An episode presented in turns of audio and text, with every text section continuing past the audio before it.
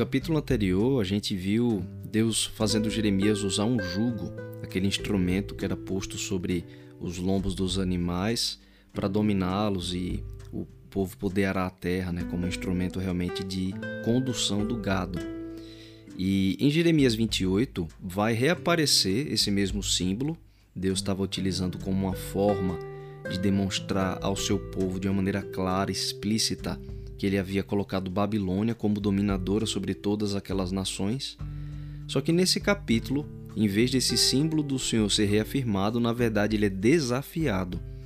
Depois disso, Ananias, um homem que também se disse profeta, foi ao templo e ele falou para Jeremias na presença de todo mundo, sacerdotes do povo, e fez isso usando o nome do Senhor, dizendo assim: Quebrei o jugo do rei da Babilônia. E disse mais: Dentro de dois anos eu tornarei a trazer a este lugar todos os utensílios da casa do Senhor, que daqui tomou Nabucodonosor, rei da Babilônia, levando-os para a Babilônia.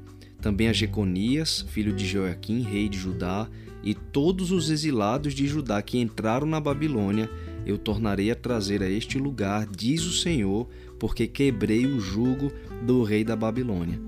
Então, esse outro homem que se disse profeta, usando o nome do Senhor, traz para o povo agora uma mensagem muito agradável. Quer dizer, apesar de Deus ter profetizado tudo aquilo, aparentemente estava tudo sendo desfeito. Deus iria trazer o povo de volta, nada daquilo iria se cumprir durante o tempo que havia sido dito. Mas era realmente uma mensagem muito agradável. Agora, se essa nova profecia fosse verdade, então Deus entrou em contradição. Porque Jeremias, que era reconhecidamente um profeta de Deus, disse que o cativeiro duraria 70 anos. E todas as suas profecias anteriores se cumpriram. Jeremias escuta essa afirmação desse homem usando o nome de Deus e se dizendo ali profeta, né? E ele expressa o desejo dele de que essa nova profecia fosse verdade. Agora, ele adverte de que os profetas que vieram antes dele também profetizaram coisas no mesmo sentido que Jeremias tinha profetizado, como guerra, mal, pestes, dando a entender que essa nova mensagem estava em aparente contradição com as profecias anteriores. Quando Jeremias diz isso, é, Ananias reage quebra o jugo de Jeremias que ele estava usando como um símbolo mandado por Deus. Ele quebra na frente de todo mundo e repete as mesmas palavras. Então Jeremias vê aquela cena e vai embora.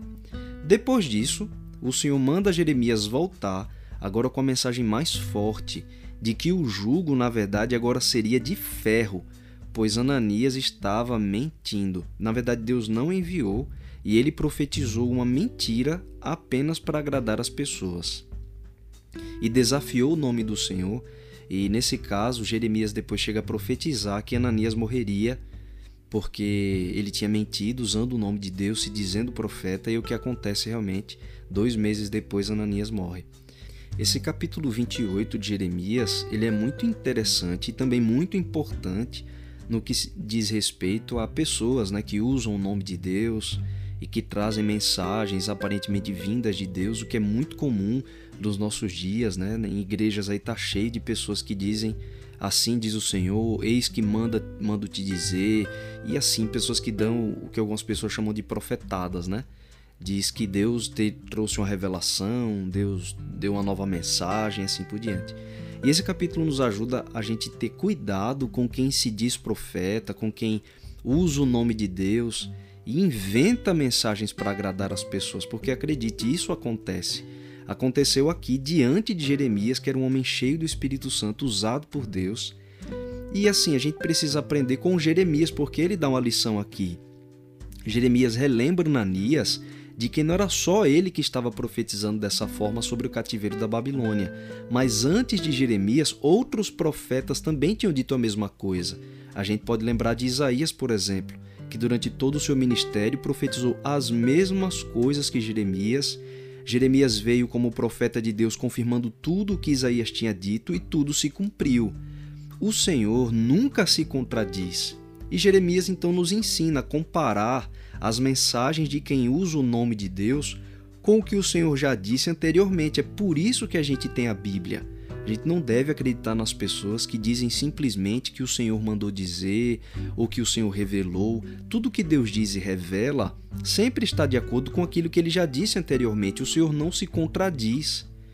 E a gente aprende aqui nesse capítulo também que é melhor o desconforto da verdade que cura de verdade do que a falsa paz de uma mentira que agrada, mas destrói.